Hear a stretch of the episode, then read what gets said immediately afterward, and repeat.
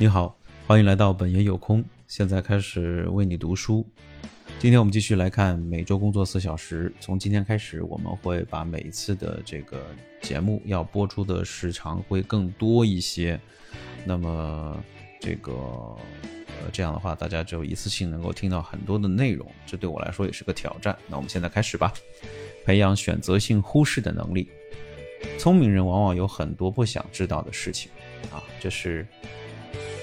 拉尔夫·瓦尔多·爱默生说的：“从现在开始，我希望你能培养出选择性忽视的离奇的本领。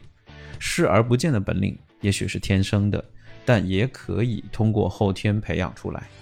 一个人必须学会去忽视那些无关紧要的琐碎信息，去除掉那些无用的干扰。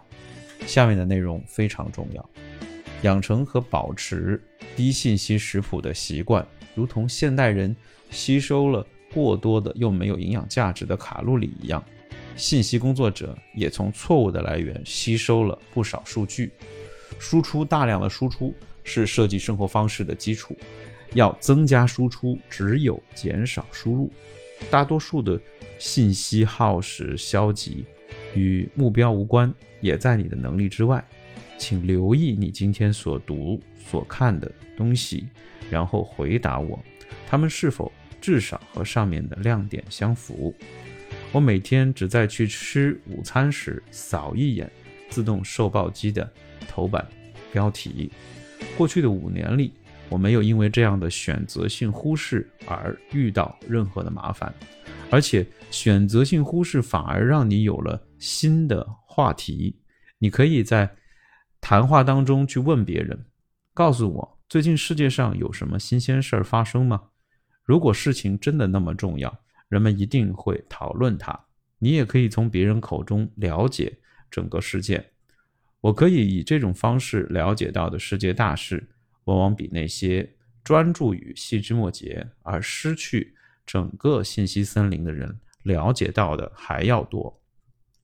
从可行性的角度来看，每个月我最多能够读完。三分之一本的产业杂志《Response》和一本的商业杂志《INC》，总的阅读时间在四小时左右。这是以结果为导向的阅读。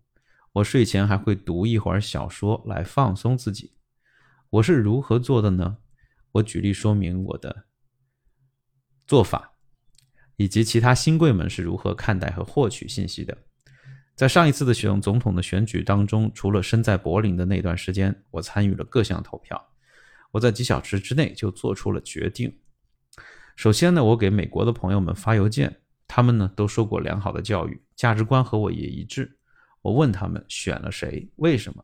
其次，我判断人的行为标准是行动而非语言。于是我就问柏林的朋友们，他们的观点都不受美国舆论和媒体宣传攻势的影响。我问他们如何根据候选人过去的行为判断他们的能力。最后，我看了总统候选人的电视辩论，我就做了这么多。我让这些值得信赖的人为我综合分析了几千页各种各样的媒体讨论，将他们的花费的数百小时的这些工作为我所用。这就好比请了几十位的个人信息助理，而我却不需要为此支付任何费用。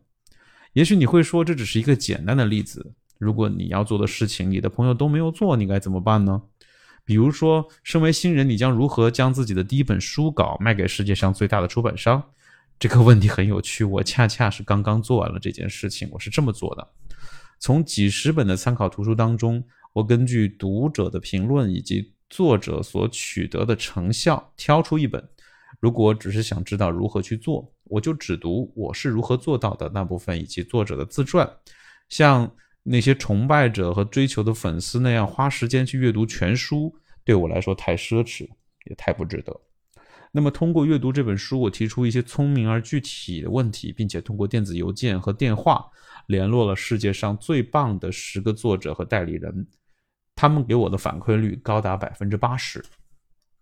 整个作品我只阅读了我立即要做的事情有关的章节，花了不到两个小时。写电子邮件和电话的草稿花了大概四个小时，真正发邮件和打电话花了不到一个小时。这种亲自联系的办法不仅比去全自助的餐厅请他们吃饭更有效和有效益，同时也为我找到了将来图书营销的主要同盟和导师。我也重新认识了谈话这种几乎被遗忘了的沟通技能的作用，它的确是非常奏效的。好了，今天的这部分的阅读就到这里，非常感谢你，我们下次再见喽，拜拜。